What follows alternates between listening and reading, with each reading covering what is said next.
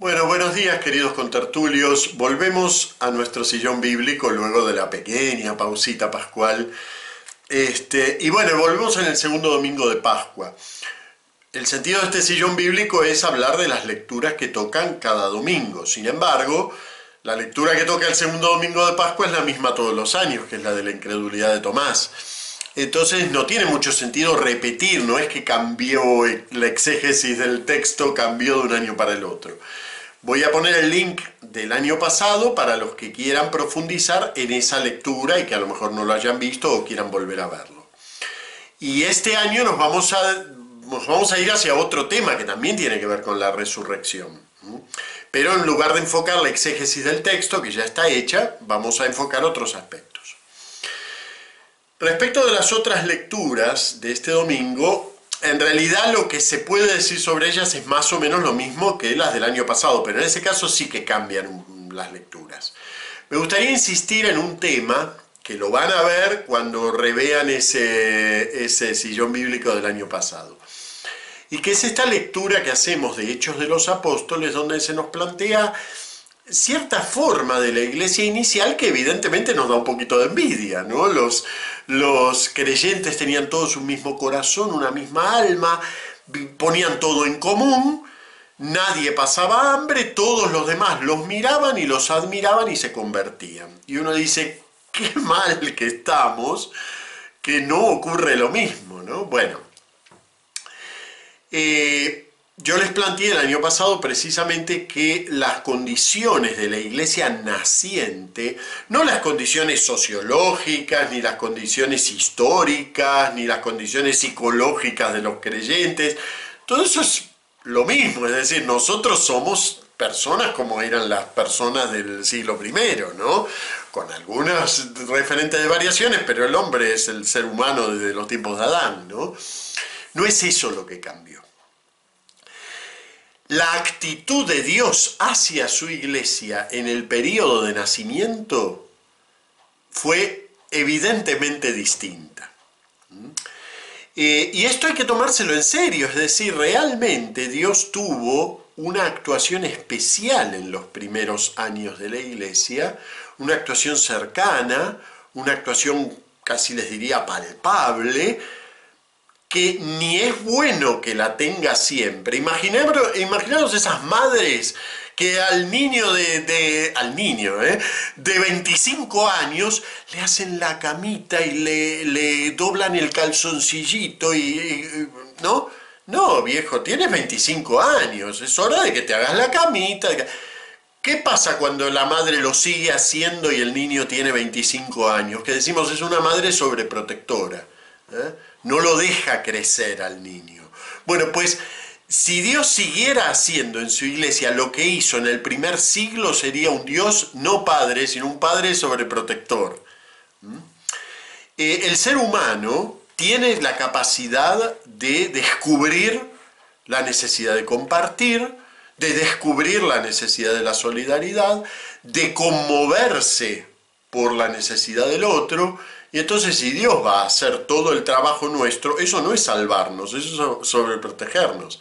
Ahora bien, es verdad que en las condiciones iniciales de la iglesia era necesario un impulso especial. Entonces allí donde lenguas, este, una comunidad especialmente inflamada de caridad, eh, don profético, una inteligencia especialmente iluminada, porque uno Claro, hoy hacemos exégesis de estos textos y a, mí les digo sinceramente, como exégeta me maravilla ver la penetración literaria en el Antiguo Testamento que ha tenido esta gente que escribió el Nuevo sin ninguna herramienta de todas esas que tenemos nosotros, ¿no?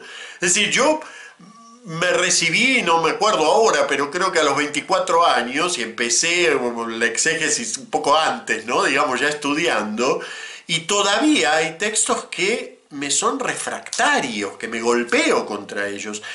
Y esta gente ha escrito el Nuevo Testamento con una penetración, una compenetración en el Antiguo, que uno dice, bueno, en eso consiste la inspiración bíblica en definitiva, en que ellos estaban especialmente iluminados para comprender el lenguaje de la propia revelación. Es decir, la revelación consistía en que ellos podían comprender la revelación. Entonces, no podemos envidiar esas condiciones, lo que sí son un faro. En la medida en que en nuestras iglesias no compartimos, como se habla en Hechos de los Apóstoles, eso es un faro. Hay algo ahí que, que no estamos haciendo bien. Pero ellos lo hacían bien, no, ellos no lo hacían bien, lo hacía bien el Espíritu. ¿Y ahora por qué no lo hace el Espíritu? Porque somos adultos. Y porque nos corresponde hacerlo a nosotros. No tiene que venir ninguna imagen de la Virgen a presentarse a reclamarnos que eh, seamos fieles a Dios. No necesitamos revelaciones para eso. Ya está dicho. Ya está revelado. Ya está exigido. Ahora hay que hacerlo. Entonces, una cosa, contemplamos aquello, pero en vez de envidiarlo, hay que imitarlo, e imitarlo con nuestras fuerzas de hoy, que es la fuerza de una cristiandad adulta, no la fuerza de una cristiandad que nacía y que necesitaba el impulso específico del espíritu para hacer cosas que son en realidad humanas. Bueno, me extendí mucho en esto, no quería hablar de la lectura, pero me llama siempre mucho la atención esas, y yo creo que a todo el mundo le llama la atención esta especial presencia de Dios en los primeros años de la iglesia. Y uno dice, bueno, ¿será toda una proyección mental? No, hay una actuación especial de Dios, como hay una actuación de los padres, especial cuando un niño nace, pero que se volvería nociva si seguiría haciéndose a lo largo de la vida. Bueno, muy bien. El tema central de hoy en realidad es la resurrección como tal. Me gustaría hablar de un poco, ya, esto lo vine introduciendo, el tema del lenguaje de la resurrección. ¿eh? Eh, vamos a enfocar dos o tres problemitas que siempre nos plantea la resurrección. Primero, ¿la resurrección es un milagro? Hablamos así metafóricamente, hablamos del milagro de la Eucaristía, el gran milagro de la Virginidad de María, el milagro de la resurrección. ¿Son verdaderamente milagros? Cuidado con esto, ¿eh? porque esta pequeña deformación del lenguaje religioso nos hace meter la pata muchas veces y no saber cómo predicar las cosas, cómo hablar de ellas. ¿Mm? Eh, la verdad es que no son milagros.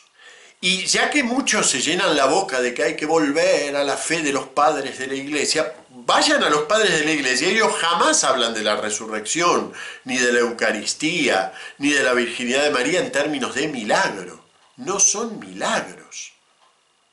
Son misterios, que es algo, empieza con M y es lo único que tienen en común. Porque entre el milagro y el misterio no hay nada en común. ¿Sí? Eh, el misterio es aquello que trasciende nuestra realidad material, la realidad que nos rodea, y que solo una penetración espiritual permite comprenderlo y se vuelve una fuerza para la acción personal. Pero no es un acontecimiento del que yo pueda hablar vulgarmente. Por eso es misterio. ¿Eh? Incluso hasta en el origen de la palabra misterio hay un verbo que es mío, callarse la boca, cerrar la boca. ¿eh? El misterio me lleva a la contemplación, al silencio. Es, un motor para la acción, desde luego. ¿eh? El misterio no es sentarse a contemplar la resurrección de Jesús y, que trabajen los demás. No.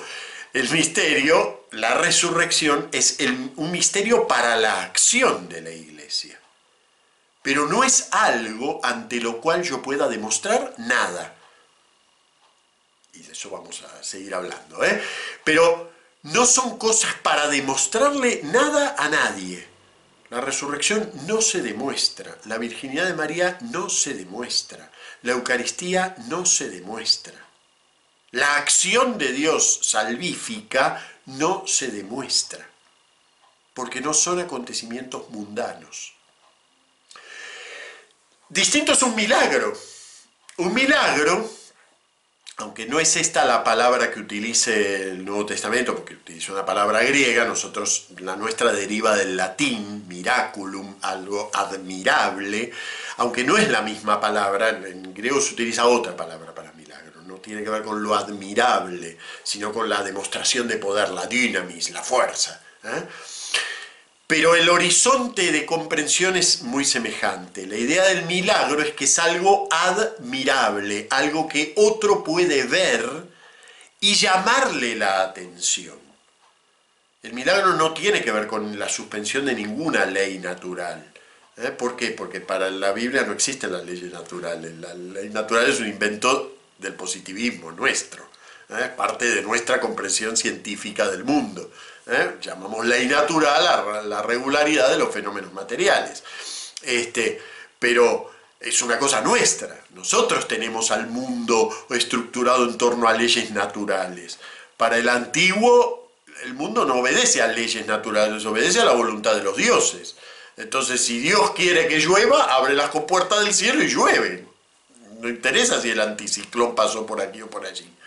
¿Sí? Entonces, ¿qué es un milagro? Si nosotros definimos el milagro como la suspensión temporal de las leyes naturales, estamos mezclando los positivistas del siglo XIX con los este, hombres antiguos del siglo I. Y estamos haciendo ahí una mezcla de la cual no sale nada bueno. Cuando hablamos de milagro, nos tenemos que olvidar de nuestra comprensión del mundo. El milagro no es la suspensión de ninguna ley natural. El milagro es una intervención portentosa e inusitada de Dios en la realidad. Si para eso él tiene que mover la ley de Newton es problema de él, no sabemos cómo lo hace, porque por algo es un milagro. Si para eso tiene que comerse el tratado de física que nosotros nos tardamos tres siglos en construirlo, problema de él. Pero voy a hablar de milagro cuando la intervención en la realidad sea inexplicable, sea portentosa, sea algo que el hombre en principio no puede hacer. A lo mejor lo que es milagro hoy no es milagro mañana, porque el milagro es siempre admirable, algo para mirar y asombrarse. ¿Mm? Eso es el milagro. En cambio, el misterio nadie lo ve. Fíjense con, con, cuánto cuidado el Nuevo Testamento sustrae a la mirada de todos la resurrección del Señor. Menudo fiasco se llevarían los cuatro autores del Nuevo Testamento si ven que hay gente tratando de demostrar la resurrección con una sábana. Mucho respeto me merece la sábana santa en tanto evoque el misterio de la resurrección, porque si la usamos para suplantar la mirada que pretenden los evangelios es algo anticristiano. Si queremos con la sábana santa tener la prueba de la resurrección que los que los cuatro evangelios nos niegan, entonces estamos siendo anticristianos. ¿Mm? Porque la fe cristiana se basa en el anuncio de la experiencia, y esto lo estoy diciendo muy lento para que quede claro, el anuncio de la experiencia de encuentro con el Señor resucitado. No se basa en que nadie haya visto ninguna resurrección. La experiencia es del resucitado y es un encuentro personal con Él. Y esa experiencia no la tiene ninguno de nosotros de manera directa, la tuvieron unas personas al inicio y nos han transmitido esa experiencia y nosotros creemos en la fe de ellos. Y eso es la fe cristiana. Ah, que no tiene fuerza eso, y lo siento, no te hagas cristiano. Si, quieres una fe fuerte, no te hagas cristiano, porque el cristianismo es débil. El cristianismo no es argumental. El cristianismo es existencial, depende de una experiencia personal, de apropiación de la experiencia de otro. Y en esa experiencia entonces sí me encuentro con el resucitado, y en esa experiencia, en la debilidad de esa experiencia, yo le afirmo al resucitado, Señor, yo creo. Y entonces ahí entro en la fe cristiana. Y ahí sí vas a ver que tienes una experiencia espiritual maravillosa, pero fuerza ninguna, demostración ninguna, y mucho menos imposición de racionalidad de la resurrección a partir de ningún fenómeno visible. Lo único que vas a ver es una piedra tremenda que está movida de sitio, nada más.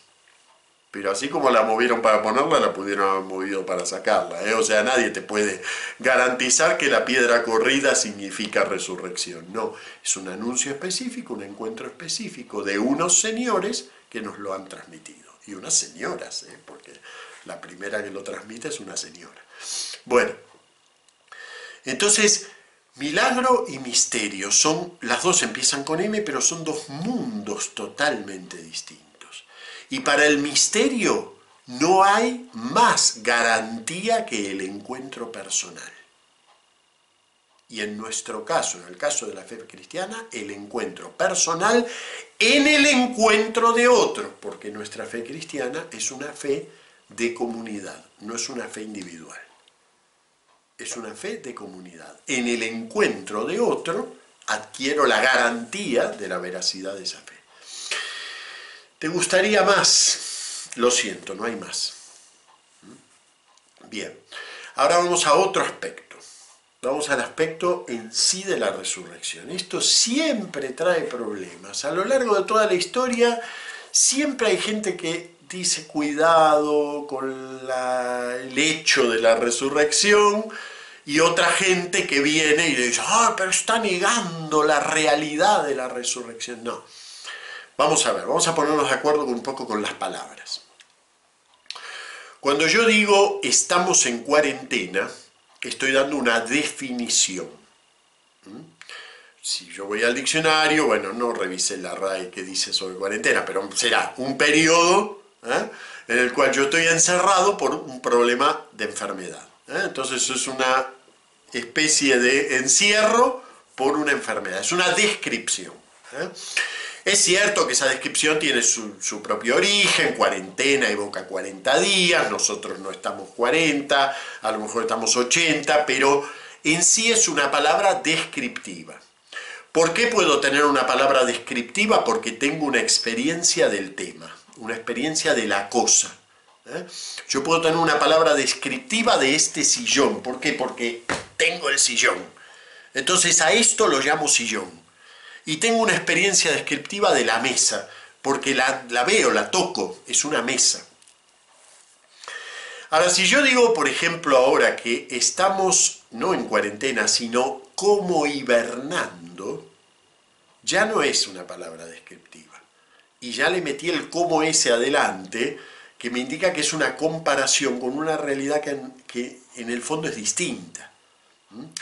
Pero me trae otras cosas. Ven, hibernar me hace pensar en otras cosas que la cuarentena. Entonces, digo, ahora la sociedad nuestra está como hibernando. Y fíjense que aunque parece que dijera lo mismo, estoy diciendo otra cosa. Y ahora voy a decir, nuestra sociedad está hibernando.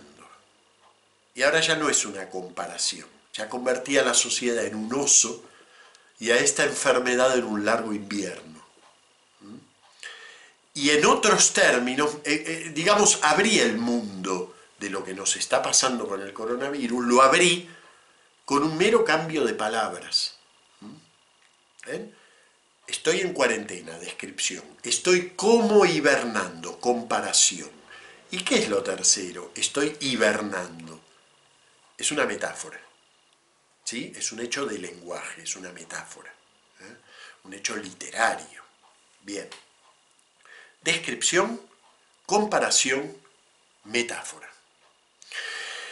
¿Qué pasa? Que la palabra resurrección, yo esto ya se los comenté, no existe la palabra resurrección en griego, ni en hebreo. ¿eh? Existe una palabra que evoca una idea muy potente, muy inmediata, que es egeiro, levantarse, arriba. Eso es egeiro, levantarse. Y el estado al que se llega se dice con otro verbo, ¿eh? anistemi, que es eh, anástasis, estar en pie. Anástasis es el sustantivo, ¿eh? estar en pie. Egeiro, levantarse, anistemi, estar en pie por lo tanto se usa más como sustantivo anástasis, la resurrección, el estar en pie. Esos dos verbos son comunes del idioma griego, ¿eh? no son ninguna cosa exclusiva teológica ni nada por el estilo. Eh, son comunes en, griego, pero se usan para levantarse y para estar en pie, no para resucitar. Ya en la Biblia, del, ya en la traducción griega de los 70, algunas poquitas veces que los profetas hablaban de esta especie de vuelta de Israel a estar en la presencia de Dios, utilizan en la traducción de los 70 estos verbos levantarse y estar en pie. ¿Mm? Eh, ya la traducción los utiliza, con, ven con una penetración, con un sentido de misterio. Este pueblo va a volver de su exilio y va a volver a estar en la presencia de Dios. El texto más maravilloso en ese punto es el de Oseas, ¿eh? Oseas 6.2. Vamos a leerlo porque de aquí proviene mucho de nuestro lenguaje de la resurrección. ¿Mm? Dice, vengan, volvamos al Señor él nos ha desgarrado. Esto dice eh, el profeta al pueblo que está en una situación de, asedio, ¿eh? en una situación de exilio. ¿eh? No es el exilio de Jerusalén, sino que esto es del Reino del Norte, pero bueno, la situación es la misma, están en una situación de exilio. Y entonces Dios que les había dado la tierra, resulta que ahora se las quita. ¿Y qué hacemos? ¿Dios está loco que nos da un día la tierra y otro día nos la quita? No, no está loco, dice el profeta. Dice, vengan, volvamos al Señor.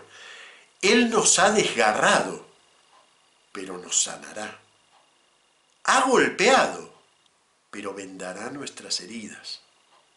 Después de dos días nos hará volver a la vida. Eso no es todavía resucitar, ¿eh? Volver a la vida al tercer día nos levantará, egeiro en griego, ¿eh? y viviremos en su presencia. El anistemi, el, estar de pie ante él. ¿Ven? Fíjense, aquí aparecen los, los tres días que nosotros utilizamos como cliché para hablar de la resurrección. Ahora voy a explicar por qué digo cliché. Después de dos días nos hará volver a la vida al tercer día nos levantará y en su presencia viviremos. ¿Eh? Ese, es el anuncio cristiano. La resurrección de Jesús podría describirse, lenguaje descriptivo, como volver a la vida. Pero lo que propiamente se anuncia en la resurrección no es los dos días del volver a la vida, es el estar ante Dios y el vivir en su presencia. Todo eso ya no es lenguaje este, descriptivo. Todo eso es una experiencia de la cual en realidad el primogénito, el único que la ha vivido de manera propia, es Jesús. ¿Y qué pasa con aquello de lo que no tenemos un lenguaje, de lo que no tenemos una experiencia de ver y tocar? ¿Eh? Yo no sé si se ve en la cámara, pero estoy tocando mi sillón de aquello de lo que no tenemos una experiencia de ver y tocar, tenemos que usar metáforas, comparaciones. Esto es como tal cosa, o esto es tal cosa, pero ese es es una metáfora. Esto es estar en pie, esto es estar en la presencia de Dios. ¿Eso significa que la resurrección de Jesús no es un estar vivo de verdad? No, al revés. Es tan estar vivo de verdad que solo Él tiene esa experiencia de estar vivo. No es un estar vivo como el mío, no es el de los dos días, es el de los tres.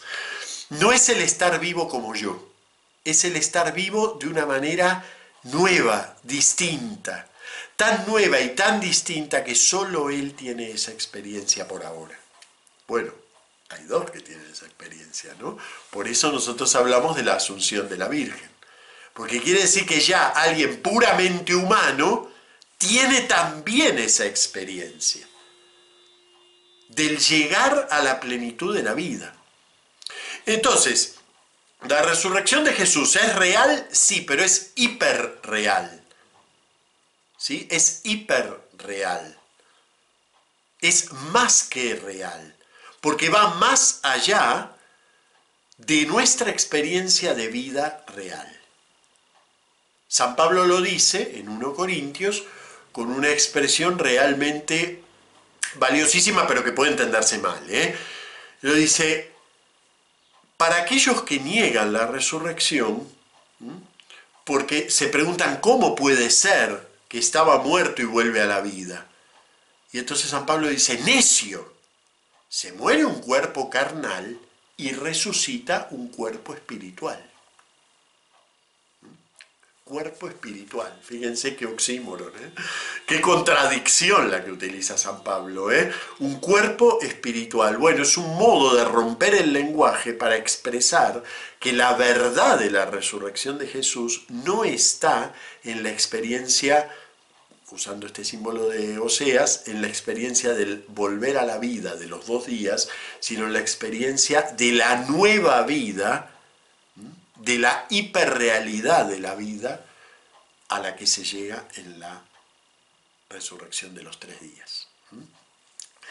¿Por qué digo cliché? Porque en realidad para nosotros no nos salen las cuentas. Del viernes al domingo no hay tres días, hay dos. ¿eh? Con mucha suerte, porque contamos del viernes a la tarde a la madrugada del domingo y casi le diría que hay uno.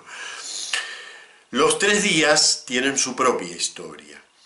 Primero, los tres días son un modo de contar antiguo. ¿Eh? En la antigüedad se contaba inclusivamente. Entonces, entre hoy, que es sábado, y mañana, que es domingo, hay dos días, no hay uno.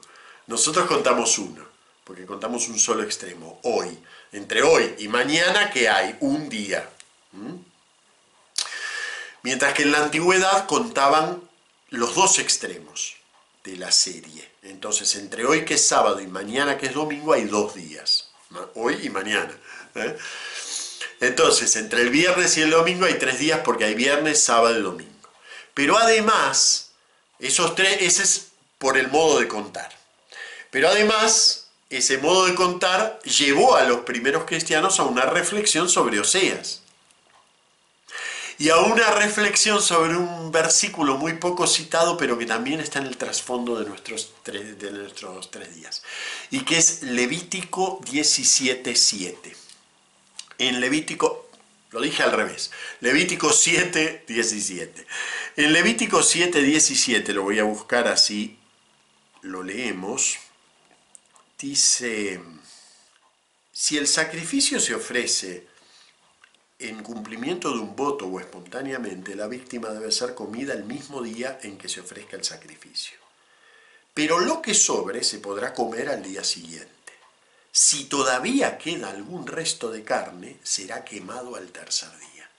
El tercer día, en relación al sacrificio, es el día en que el sacrificio o realizó lo que tenía que realizar o ya no sirve.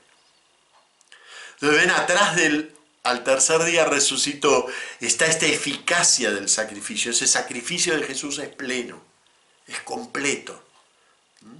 Ese sacrificio acaba por completo, ¿eh? como dice Carta a los Hebreos, precisamente en un contexto sacrificial, finalmente volverá sin ninguna relación con el pecado. Y uno se pregunta, ¿por qué? ¿Qué, por qué esa insistencia de sin ninguna relación con el pecado? Porque precisamente la resurrección al tercer día quita a Jesús del ámbito del sacrificio. Ya no es necesario el sacrificio, se hizo completo y fue eficaz. Entonces, atrás de los, tres días no hay solo una descripción que tiene que ver con un modo de contar antiguo. Hay una percepción poética, metafórica, ¿eh? simbólica del lenguaje. Bueno, muy bien. Vamos a dejar aquí, como ven, son temas amplísimos, preciosos. Yo sé que al final me terminó saliendo un especial. Saben que yo no puedo ver cuánto voy llevando de tiempo, ¿eh? pero no quiero ni mirar, esto debe ser larguísimo, no importa. Me parece que vale la pena conservarlo. Y bueno, nos vemos el sábado que viene. Muchas gracias. Y una cosita, un pedido especial de oración por uno de nuestros habituales asistentes, que es Francisco. Si puede verlo, de Argentina, si puede ver este vídeo, le mando un gran abrazo pascual y un pedido a los demás que recen por él. Está un poquito este, chungo de salud. Este, nada que ver con el coronavirus, pero sí me gustaría porque es uno de los que me insistió mucho que yo empezara este sillón bíblico, ¿no? en su momento. Entonces, bueno, quiero, quiero mandarle un saludo desde aquí y, bueno, y darle ánimo y fuerza y que todos oremos por él. Muchas gracias, ¿eh? hasta el sábado que.